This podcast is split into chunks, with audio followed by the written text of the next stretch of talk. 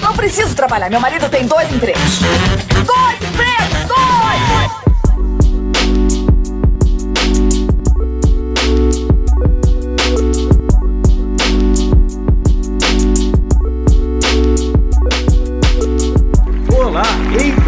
Empregados e desempregados da nossa grande nação brasileira! Começa mais um programa Dois Empregos. Eu sou Klaus Aires e estou aqui, como sempre, com o meu amigo Caio. Olá, Klaus, olá, queridos ouvintes, mais uma vez aqui reunidos e hoje novamente para aquele programa que o povo gosta, Klaus. Estamos falando do. Faz barulho aí!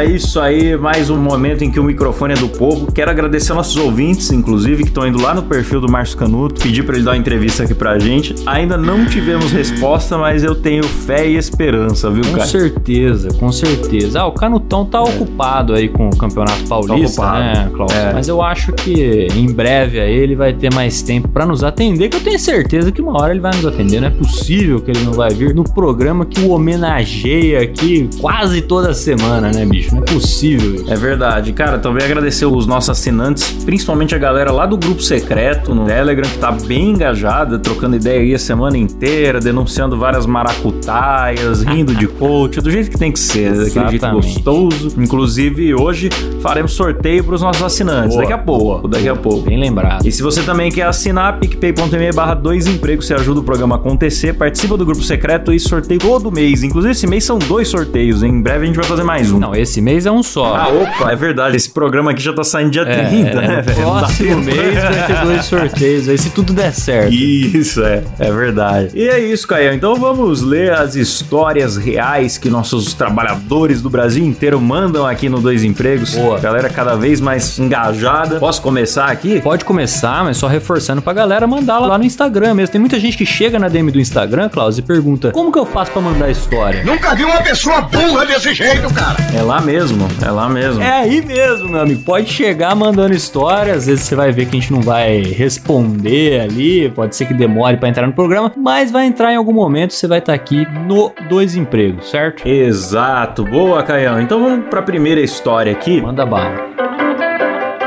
Ela é do Said e ele fala o seguinte: Olá, Silas e Ravani. Eu gostei, gostei. Grande dupla. Foi bem demais, bem demais. Tenho muitas histórias desgraçadas e engraçadas pra contar. Estou há alguns dias pra vir aqui contar pelo menos uma, mas a preguiça, a preguiça reina. Então, eu quase falei preguiça.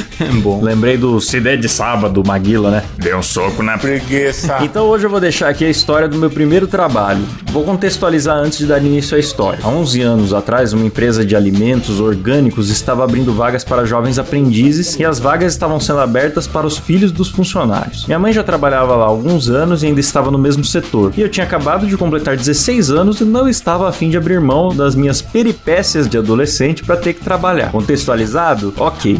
Bem contextualizado. Bem. Inclusive, eu acho que não é o sonho de todo adolescente trabalhar numa, numa empresa que fabrica produtos veganos. viu? fabrica, fabrica não, né? Acho que é plantação aí mesmo no caso, né? é, é. É uma fábrica de mato, né, Caio? justo, justo.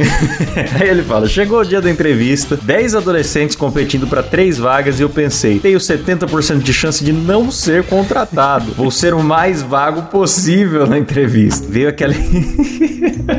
ele teve uma estratégia. É, ali, lógico. As pessoas acham que não, mas acontece muito, viu? O candidato que vai na entrevista pra não ser contratado. Pra não ser contratado. Isso acontece cara. com frequência. Porque a família tá pressionando É, ali aí na entrevista, né? É lógico. Porque as pessoas acham, Klaus, que é fácil ser vagabundo, viu? Esses dias eu tava ouvindo o podcast do Mano Brown e o Mano Brown falou que ser vagabundo dá muito trabalho. Então. Dá trabalho. então, esse é o trabalho do vagabundo, né? O vagabundo, não tô dizendo, não tô chamando o ouvinte de vagabundo aqui não, mas né, o vagabundo ele vai na entrevista pra não ser contratado. Exato. Entendeu? Ocorre muito. Exato. Seu Madruga já falava disso. cara. Exato. Bom, aí ele falou aqui, pretendia ser o mais vago possível na entrevista, né? Veio aquela enxurrada de perguntas clichês e eu devolvendo uma avalanche de respostas rasas. Até que a oportunidade bateu na minha porta e eu abri. A pessoa que estava entrevistando me solta um Como você se imagina daqui a um ano na nossa empresa? E eu sei lá, porra. E eu respondo com a resposta mais sincera do mundo. Bom, minha mãe trabalha para vocês há alguns anos e ainda faz a mesma coisa que ela fazia quando entrou. Então provavelmente estarei fazendo a mesma coisa também.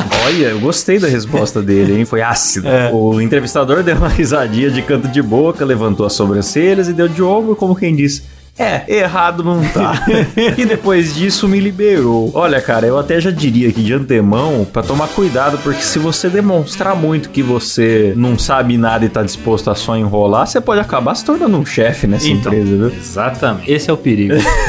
Aí ele continua: Meu plano de não ser contratado provavelmente tinha dado certo. Depois da entrevista, eu segui minha vidinha tranquilamente. Eis que ainda na mesma semana meu celular toca. Hum, e adivinhem só, meus amigos, eu tinha sido selecionado para uma das três vagas e já seria efetivado na próxima semana. Puta que pariu, tinha dado tudo errado. É muito antagônico isso, né, cara? O cara conseguiu o emprego e tá puto. É. Sabe o que que é que aconteceu aqui, Klaus? Eu acho que eu sei, mas fala, fala. A hora que ele falou que ele se vê fazendo exatamente a mesma coisa dali um ano, era justamente o que os caras precisavam escutar. Porque eles não tinham plano pra ele crescer na empresa mesmo. Eles queriam é, que o cara ficasse lá É. fazendo servicinho marromeno, entendeu? Aí a hora que o cara falou isso, o chefe brilhou os olhos. Esse é o cara que eu quero. Ou se não, talvez esse entrevistador, né, pensou, vou ensinar a lição pra esse moleque. ele tá aqui com tanta má vontade que nós vamos botar ele pra trabalhar. Pode ter sido também. Não, tem várias possibilidades aí. Pode ser É. também o fato da entrevista ter sido uma mera formalidade, né? Enquanto que, na verdade, já tinham decidido quem que ia assumir ali, porque eram todos filhos de funcionários, né? Então, de repente, a entrevista foi com a mãe dele, tá ligado?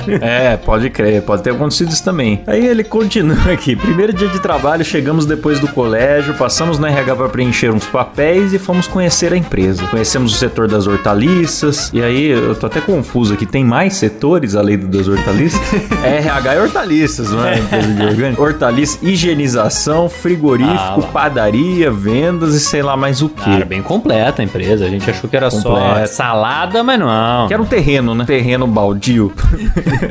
a gente se perguntando, onde vão enfiar a gente pra trabalhar? Pois enfiaram a gente na horta. E disseram, no final do ano vocês vão pra outro setor. Hum, rapaz. Um dos engenheiros agrônomos levou a gente até uma estufa e disse, vou deixar vocês limpando essa área até o fim do dia. Ele só esqueceu de especificar o que seria o tal limpando que ele disse. A gente simplesmente acabou com aquela área. Jogamos futebol com alface. Devia ter 150 pés de alface naquela área que a gente pegou pra limpar. Chegamos dando prejuízo. Olha que beleza. Quando o engenheiro foi lá pra conferir nossa limpeza, ele entrou em parafuso. As alfaces estavam quase prontas pra colheita e ficamos conhecidos como os meninos da limpeza. Será que eles acharam que a limpeza era arrancar os pés de alface? Ah, não sei, cara. Eu acho que se botou três negros, não tava nem aí pra paçoca no ambiente de trabalho, deixou eles sem supervisão. Deixou jogar solto. E aí, cara, entra aquela cultura de escola, né? Onde latinha amassada vira bola. Então você imagina um É. alface que já às vezes já tá em formato de bola, tá ligado? Então fica muito fácil pra você criar É uma verdade. dinâmica ali, né? De entretenimento. Olha, melhor do que isso, só se eles tivessem feito um churrasco lá, viu, cara? Mas muito bom, parabéns aí pros meninos da limpeza. E eu tô muito curioso com o que, que o Said faz hoje em dia, cara. Pois é, que não deve ter ficado lá, né? Eu acredito que. Não. Bom, não sei. Eu acho que a empresa aprendeu uma lição aí de não contratar quem não quer ser contratado depois dessa. É verdade, é verdade. Tanta gente querendo, né, cara? Pois é. E a empresa gastando o seu tempo e seu alface aí com pessoas que não querem. Apesar que pra menor aprendiz não é fácil achar gente que quer, não, viu, Klaus? É difícil. Complicado. E essa idade aí a galera não quer trabalhar, não. Mas tá certo também. Pô, cara, eu comecei com essa idade, velho. Eu comecei com 16, 17, mas eu trabalhava assim, daquele jeito, né? Meio quando dava vontade ali, pegava no fim de semana pra consertar computador. Ah, mas aí beleza. É que geralmente o trampo de menor aprendiz é um trabalho meio cretino, né? É mais chatão, né, cara? Tem que cumprir horário. É, tipo, é o cara que fica tirando cópia o dia inteiro, tá ligado? Digitalizando o processo, essas merda aí. Limpando horta, né? É isso aí, Caio. Vamos pra próxima aqui, hein? É, vamos lá, vamos lá. Quem mandou foi o Hugo Brandão. Ele diz o seguinte: Oi, Klaus e Caio. Ué, falou nosso nome certo? Achei estranho. né? Por um tempo trabalhei no IBGE como coordenador censitário do Censo Demográfico de 2022. A história de hoje é sobre a entrevistada mais surtada que tivemos. Como coordenador coordenador tinha que fazer algumas visitas aos postos de coleta para auxiliar os agentes censitários municipais para a resolução de problemas ou ajuda logística com o carro do instituto, por exemplo. Em um desses dias estava terminando as pendências que eu tinha com um dos postos e ia partir para o outro. Então liguei para o agente desse posto e imediatamente ele disse: Hugo, que alívio sua ligação. Tem uma cidadã aqui e eu preciso que você venha me ajudar. Apesar dele ter falado em um tom bem humorado, percebi que era algo importante, então fui diretamente para lá. Chegando, me apresentei e ela começou a contar a história dela. Ela disse que gostaria de realizar a entrevista, mas não com o recenseador e com o supervisor, responsáveis pelo recenseamento na casa dela. Nós a questionamos e ela disse que no dia em que o recenseador foi lá, ela se recusou a responder, pois estava achando seu comportamento meio suspeito e com a vestimenta irregular. Eita! Achamos estranha essa contestação, pois especificamente esse recenseador era exemplar, entregando bons números de entrevistas e nunca houve nenhuma reclamação desse tipo sobre ele. Ela ainda completou que depois dela ter se recusado, ele se descontrolou, ligou pra polícia e começou a gritar: Viram? Ela se recusou! É, eu não imagino ninguém fazendo isso, né? nem o cara exemplar, nem ninguém. O cara vai ligar pra polícia porque ela É. não quis responder as.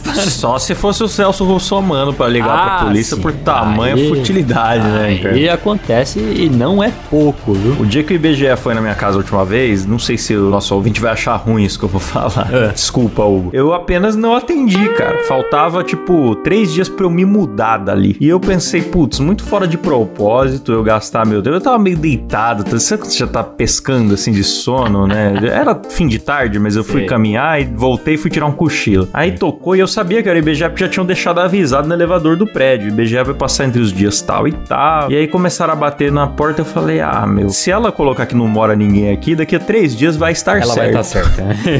Então eu acho que eu vou ficar aqui dormindo mesmo e pronto. Você simplesmente não E atendeu. ela não chamou a polícia. O que você não sabe, Klaus, é que quatro dias depois sua casa foi arrombada.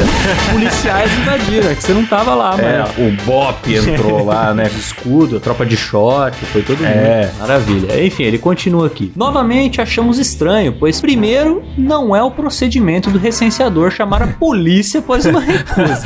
E segundo, como dito anteriormente, nunca houve nada desse tipo com o recenseador. Mas deixamos ela continuar, o que foi o nosso arrependimento. Ela finalizou dizendo: Mas tá tudo bem, essa gente já tá atrás de mim há muito tempo. Ah, rapaz, isso aí me cheira a esquizofrenia uso de droga, bicho. Essas manias de perseguição aí. Aí eu achei curioso e perguntei: Que gente especificamente? E ela imediatamente: A milícia? Esse menino e a gangue dele estão dentro do sistema. Aí ele põe um parênteses aqui. Pra contextualizar, ela disse que havia uma moça com um cachorro e outro rapaz próximos à casa dela durante a entrevista, sendo os supostos capangas do nosso recenseador. Nossa, É, essa é a hora, Klaus, que dá o clique. Não sei se já aconteceu com você, de você tá conversando com uma pessoa e você trata a pessoa como se ela fosse uma pessoa normal. Só que aí, às vezes, alguma coisinha que ela fala dá esse clique na sua cabeça e fala: Ah, tô conversando com um louco. Já aconteceu, inclusive com gente que eu já conhecia faz tempo. Você entra em parafuso, bicho. Você fala, ah, não é possível.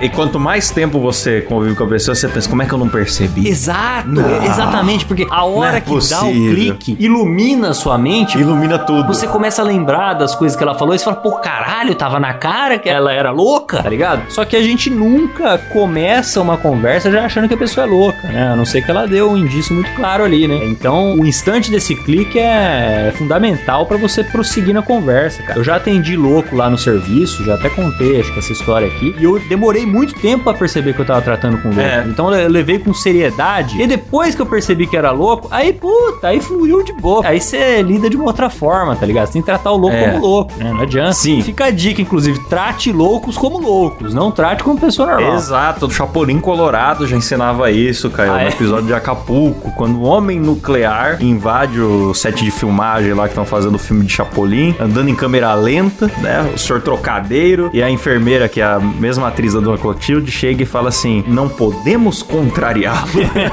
devemos imitá-lo.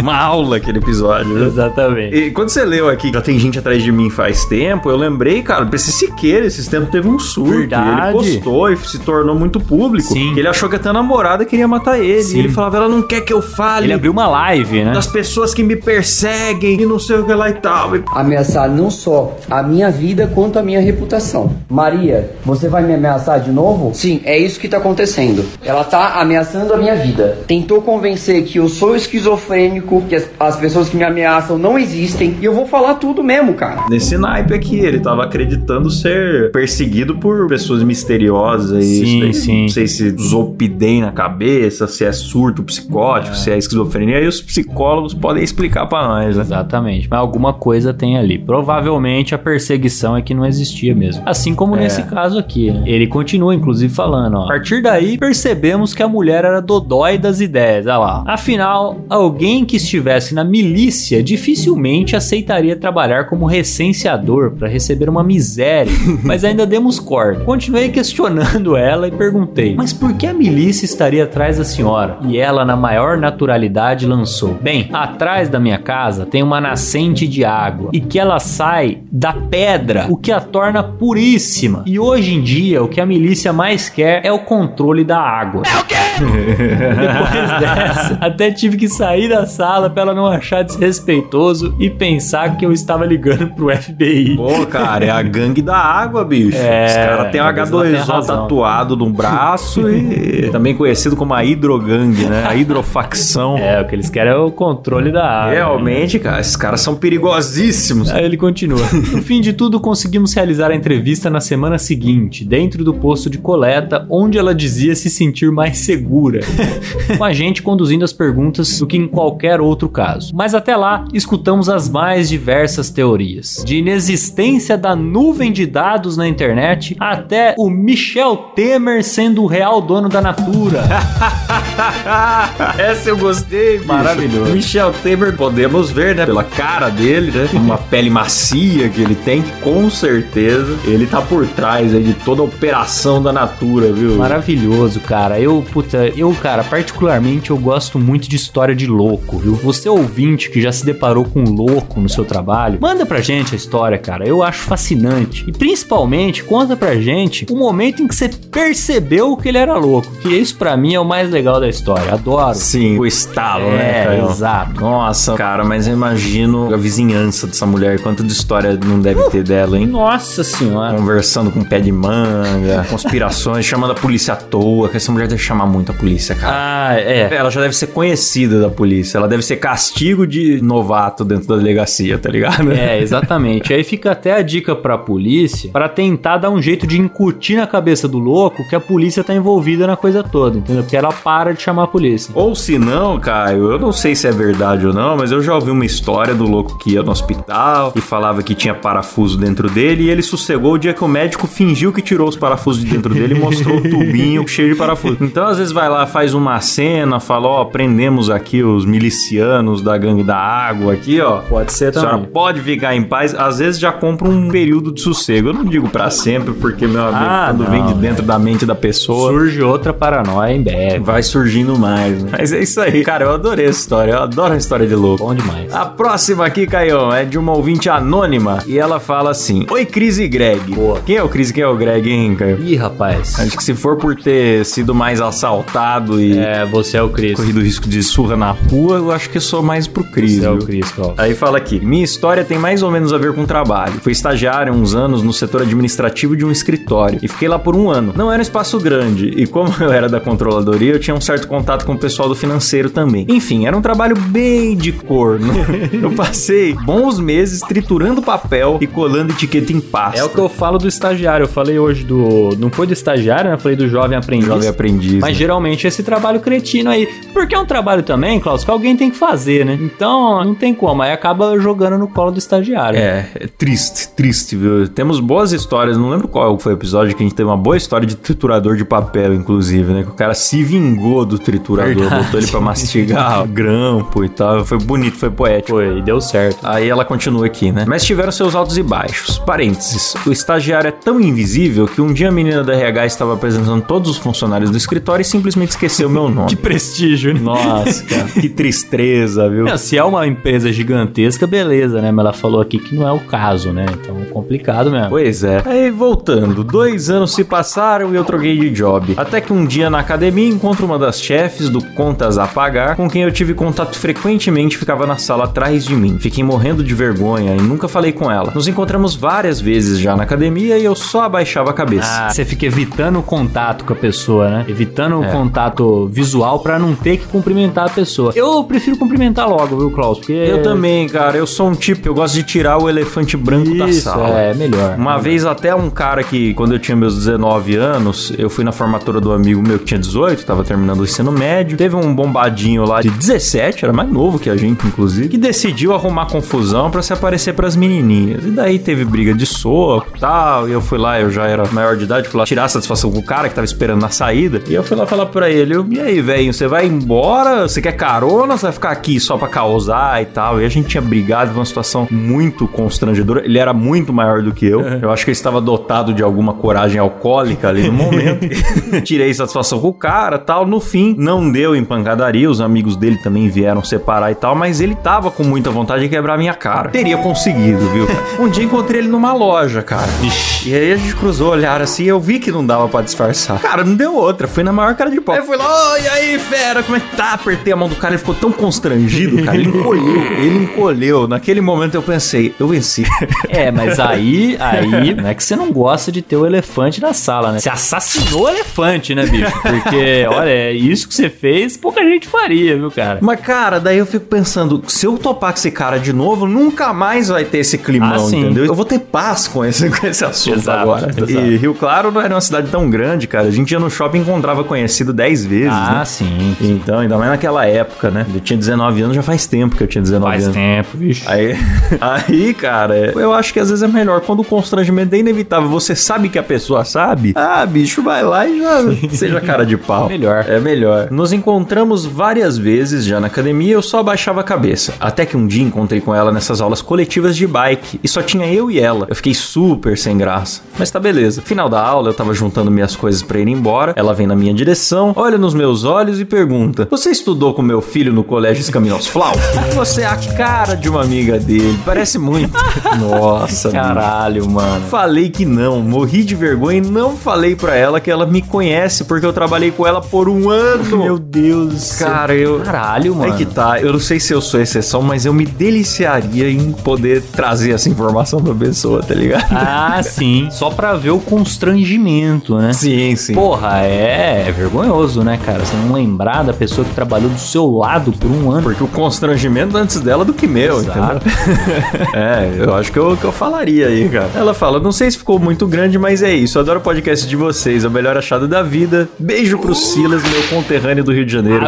Amo demais os episódios de LinkedIn. Choro de rir. Ai, que maravilha. Pô, hein? eu gosto dos episódios de LinkedIn também, viu, cara? Muito obrigado para nosso ouvinte. E Olha, se tiver outra oportunidade, meu conselho pra você é constranja ela sim e depois manda a história aqui pra gente do que fim levou, viu? Porque, ah, eu acho justo, o constrangimento não é seu não, é todo dela. Sim, com certeza. Agora, tem uma coisa que acontece, cara, comigo com alguma frequência, não sei se você já passou por isso, mas tem algumas pessoas que a gente encontra que elas estão sempre de uniforme, porque você tá encontrando elas no trabalho delas, né? Então você encontra, sei lá, todo dia você vai pegar pão na mesa da padaria, tá lá a mulher te atendendo com o mesmo uniforme, tal, tal, tal. Uniforme, um cabelo preso, Exatamente. uma touca, E aí, de né? repente, você vê ela em outra situação, cara, isso buga minha mente, cara. Não reconhece. Você não sabe da onde você conhece, né? Exato. Você olha e fala, eu conheço, mas não sei da onde. Exatamente. Esses tempos atrás eu encontrei o porteiro do meu prédio no shopping e ele não tava com o uniforme de porteiro. E ele me cumprimentou, eu cumprimentei ele. Eu demorei, cara, pra sacar que era o porteiro do meu prédio. É. Bizarro isso. Eu tenho o WhatsApp da zeladora do prédio que eu morava antes, lá em Bauru, e ela posta às vezes assim, tipo, fim de semana tomando cerveja com as amigas, põe no status do WhatsApp ali. E isso já me deixa muito bugado, porque você conhece a pessoa sempre de uniforme, você não imagina que ela existe fora daquela vida, né? Com professor também isso acontece muito, né? Você tem alguém que te dá aula, de repente você encontra a pessoa e fala o quê? Não, é uma entidade que se manifesta só dentro da sala de aula e desaparece quando a aula termina. Exatamente. E digo mais, na pandemia, meu amigo, que a gente conhecia muita gente de máscara, cara, esse constrangimento de ter alguém que eu já conversei muito, mas eu não sei direito quem é, ele é Ah, recorrente. com certeza. Só não digo que até hoje, porque eu mudei de cidade depois da pandemia, né? Pro ouvinte que não sabe, hoje estou em Taubaté, nós temos aqui os Moída Studios, onde faz aqui o Moída Cast, e metade dos dois empregos também é feito aqui, pelo menos. Dois terços. é. É, dois ter é, porque o Silão Exato. também, né, tá trabalhando aqui com a gente. Então, se eu não tivesse mudado de cidade, acho que até hoje estaria lá em Bauru encontrando pessoas que conheci de máscara e não reconhecendo, Ah, viu? com certeza.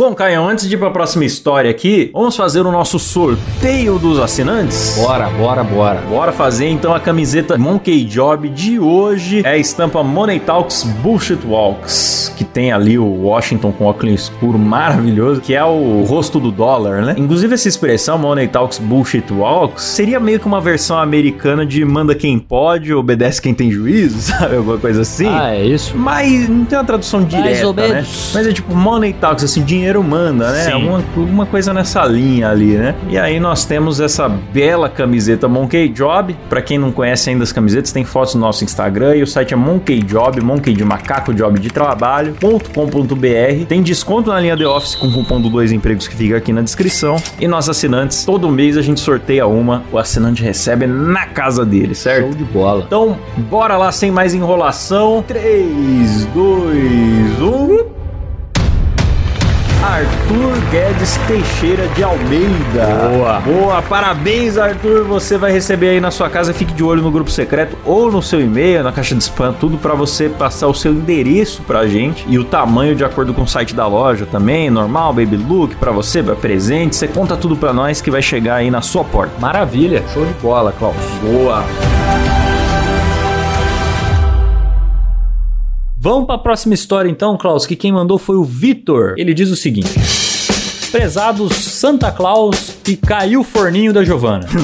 Nossa, desenterrou Boa, o forninho boa. da Giovanna, hein? Gostei. Venho por meio deste relatar uma história que passei durante a minha trajetória em algumas empresas. Meu nome é Vitor e atualmente sou formado em Direito e trabalho em uma empresa de regularização, Direito Paralegal. Porém, a minha história se passa durante a minha época de estagiário, durante o início da faculdade. Por indicação de um amigo do meu pai, consegui uma vaga em um escritório de Direito. Garoto novo, sonhando em voar, mas sem nenhuma experiência com o mundo corporativo. E o escritório de direito, ele tem essa aura, né, cara? Tem, é formalidade, né? Não só formalidade, cara, essa coisa da ambição de crescer. Tem uma Ah, hierarquia bem sim. definida, tem o nome dos sócios na porta, assim, na fachada. Daí o cara que é dono, o sobrenome dele é o maior. E aí, puta, galera usa terno. É uma parada, assim, que mexe com, a- com as ambições Realmente. moleque. Com certeza, toda né? essa hierarquia, né? Aos poucos você vai mexendo em processos mais complexos e assim vai. né? Aí ele continua. Em um certo dia, o grupo dos estagiários decidiu fazer uma pequena confraternização entre os mesmos. Os estagiários decidiram comprar alguns salgados, coxinhas e afins. Ocorre que se tratava de um escritório de alto padrão em São Paulo e esse tipo de conduta não era bem vista pelos advogados. Porra, mas é foda também, bicho. Você não pode levar nenhum salgadinho, fazer uma confraternização. Não dava nem chutando um alface, Pois né, é, cara? rapaz, é. Mas Era só um salgado inocente. Então foi tudo na surdina, no meio do escritório.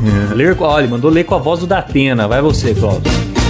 Parecia um tráfico de droga, hein? Substâncias ilegais, velho. Barbaridade, hein? Ele continua. Com isso, surge dentro do escritório o advogado Rockage. É, como é que fala isso aqui? A gente é velho, os ouvintes esquecem que a gente é, não velho. sei, Deixa eu... O advogado Pica. É coisa de Naruto. Hokage né, é um título dado ao líder político e militar da Aldeia da Folha. Olha, rapaz. Sendo considerado o shinobi ninja mais forte da já dita Vila Oculta. É isso aí. Ah, então é, não seria um é advogado, né? Não seria um advogado. Surge dentro do escritório o advogado pica da parada, um dos sócios sêniors, um velho, estilo poderoso chefão, daqueles que transpirava dinheiro e poder. Nossa. Com isso, uma das estagiárias gritou: Esconde, esconde! Meu Deus!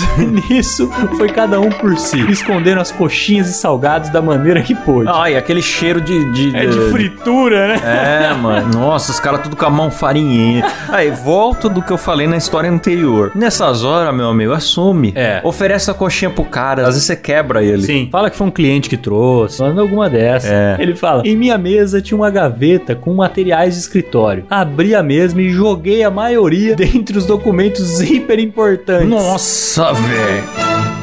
Os quais ficaram sujos com óleo de fritura. Que delícia. O que, que o desespero não faz, né, bicho? Você vê? A pior decisão É. possível. O advogado que sentava do outro lado da baia apenas me olhava com um olhar de decepção e desaprovação. Conforme o Big Boss se aproximava, vi que ainda restavam algumas na mesa e rapidamente coloquei no bolso do terno. Meu Deus. Meu Deus. Levantei para cumprimentar o chefe e andei até ele. Ocorre que o bolso rasgou com o volume e foi se fazer uma trilha de salgados por todo o escritório. Caralho, bicho. Nossa, velho. Então foi muito salgadinho que ele colocou no bolso. Pois é, bolso rasgar, bicho. Ou já tava rasgado, né? Não é possível.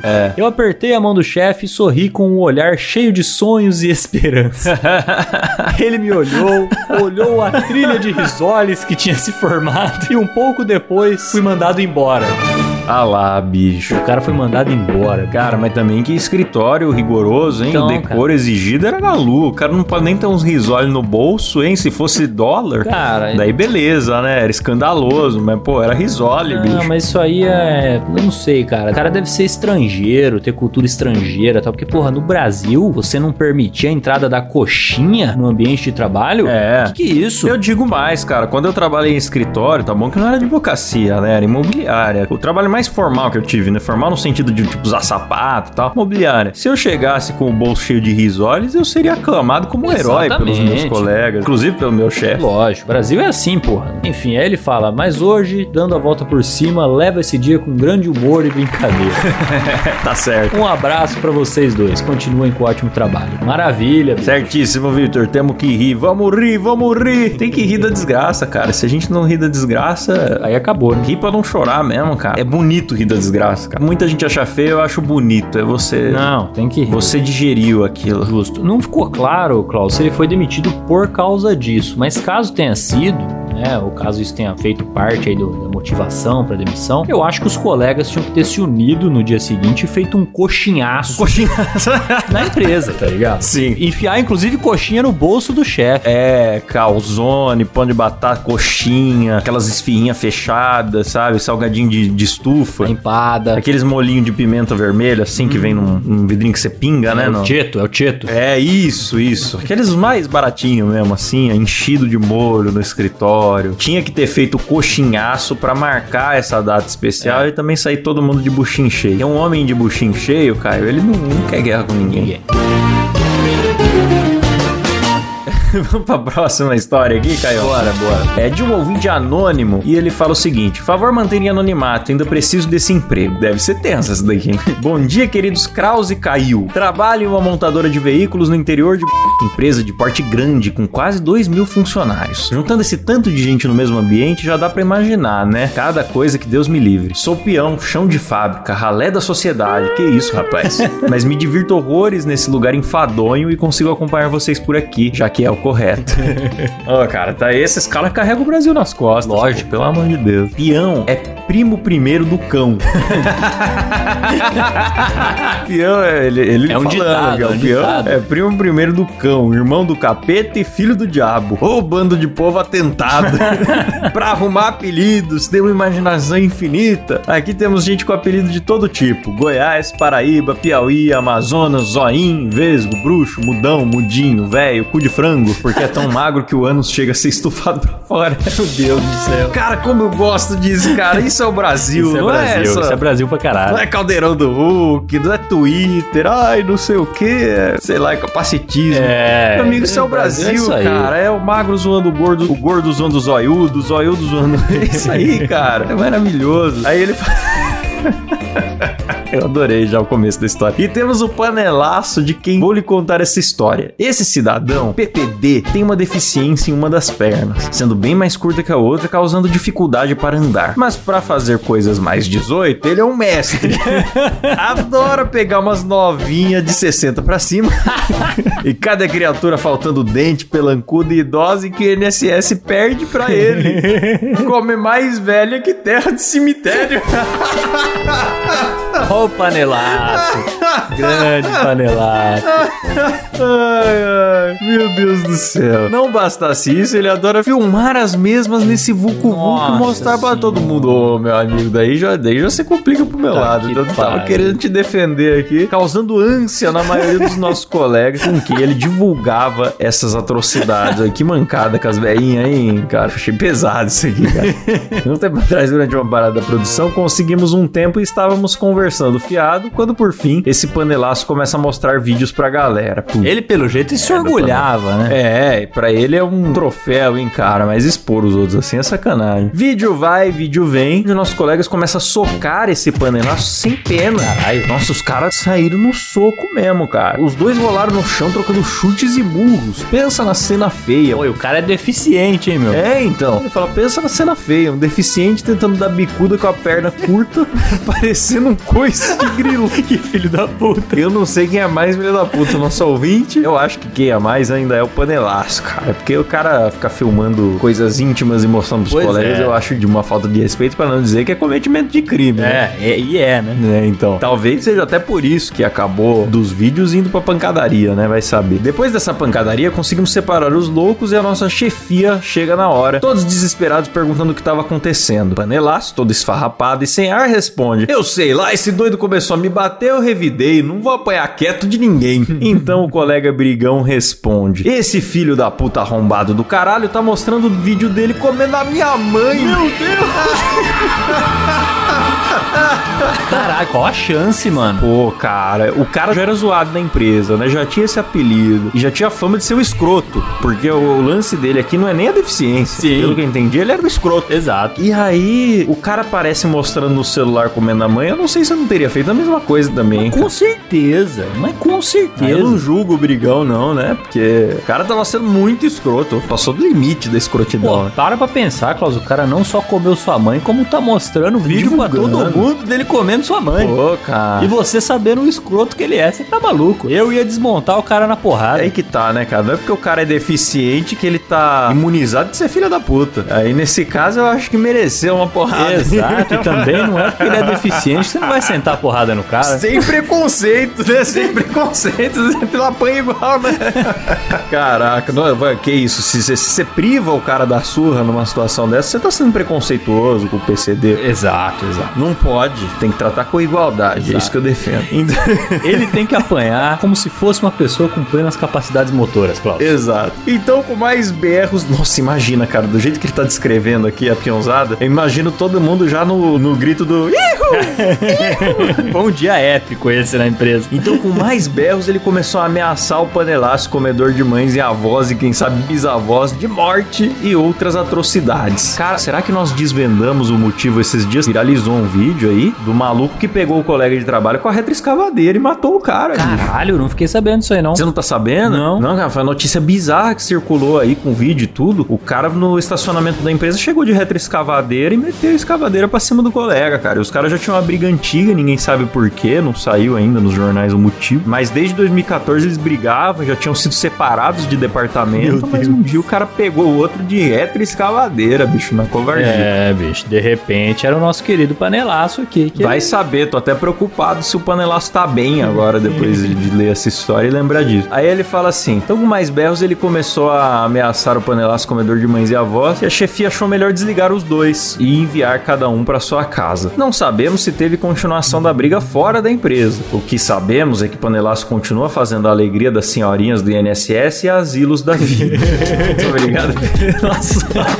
Cara, ó, vou, vou dar um, vou dar um chute aqui, hein, Klaus. Eu acho É. o outro cara, né, sem ser o panelaço, o outro cara que desceu a porrada, acho que ele que pediu demissão, viu, Klaus? Porque pra ele também não seria fácil ficar naquele ambiente, Voltar pra empresa. tá ligado? Voltar ali pros camaradas com todo mundo sabendo que o panelaço bimbou a mãe dele. Inclusive, às vezes a empresa demitiu por piedade. Falou, a gente vai ser. te mandar pra casa com seus direitos, Exato, né? exato. Com salário. Você não ter que passar por isso, né? Recolhimento de FGTS, é, porque o cara às vezes já não queria ficar e falaram: não, não, não se demite, não, a gente demite você, né? Eu acho que eu não aguentaria ficar também, não, cara. Não, Num lugar tá que maluco. circulou um vídeo da minha mãe. Ah, para, pelo amor de Deus. Nossa, não dá nem pra imaginar uma coisa dessa. Aí ele fala: muito obrigado pelas horas de diversão remunerada que vocês me proporcionam. Pô, a gente que agradece você aí por mandar essa história. História maravilhosa. Mande mais, por favor. História cheia de, de nuances e vicissitudes, né? Bom Uma história repleta de momentos cremosos. Ai, cara. Pô, a história inclui um, um deficiente comedor de mãe que apanha, cara. Pô, sensacional. Pois é, pra vocês verem o que, que é o Brasilzão, o Brasil Mulambo, né? Esse nosso país. É isso que é a diversidade de verdade, viu, Caio? Exato. É isso que é a diversidade.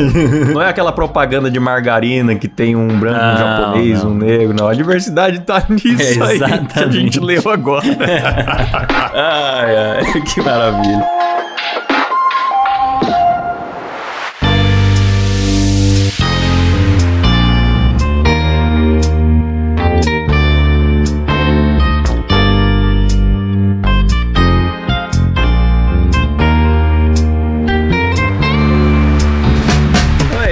Obrigado aí aos nossos ouvintes que participaram. Você que quer mandar a história arroba dois empregos por extenso lá no Instagram. É isso, né, Caião? Vamos Bora. agradecer aos nossos assinantes. Boa. Realmente carregam o programa nas costas, Caião. Bora, Klaus. Começando aqui por ele, Caião. O Wanderson Risseri, Lucas Rodrigues, Marcos Tarini, o Sérgio Jimenez, Arthur Fazol, Gleison Rafael, Juliana Dalla Costa, Igor Piccoli, David Aguiar, Marina Santana da Costa, Mariana Favarato, Beatriz Takagi e só. Boa, lá no plano executivo que ganha o meu beijo na boca por áudio. Que delícia! Um beijo ao estilo panelaço, hein? Lucas Nunes, José Alberto Crescim, Daniel Schneider da Luz, Luiz Fernando Rodrigues, Jefferson Feitosa, Gabriel Medeiros, Luiz Eduardo do Nascimento, Ari Castilho, Ricardo Oliveira, Raquel Pereira de Oliveira, Jaisso Guilherme, Misael de Castro, Leonardo Barbosa, Vitor Lourenço, Mariana Doca, Vinícius Samuel dos Santos, Ítalo Pérez, Arthur Guedes Teixeira, Tiago Cruz, Luiz Henrique Rodrigues, Benhur Brião, Guilherme Monteiro, Laís Milani, Jéssica Pamplona e Letícia Torres. Boa! E lá no nosso plano VIP, que ganha efeitos sonoros escolhidos a dedo pelo DJ Castilão! Morre, porra! Nós temos aqui o Luiz Felipe Buchmann, Lucas Peron, Felícia Fagundes, Alan Eric Córdova Jimenez, Thiago Fortes, Jimi Hendrix, Poliana e Norton, Bruno Canitz. Boa, maravilha. E agora sim, Klaus. E agora sim, eles. Eita! Eles que não são loucos o suficiente pra bater num deficiente, nem muito menos pra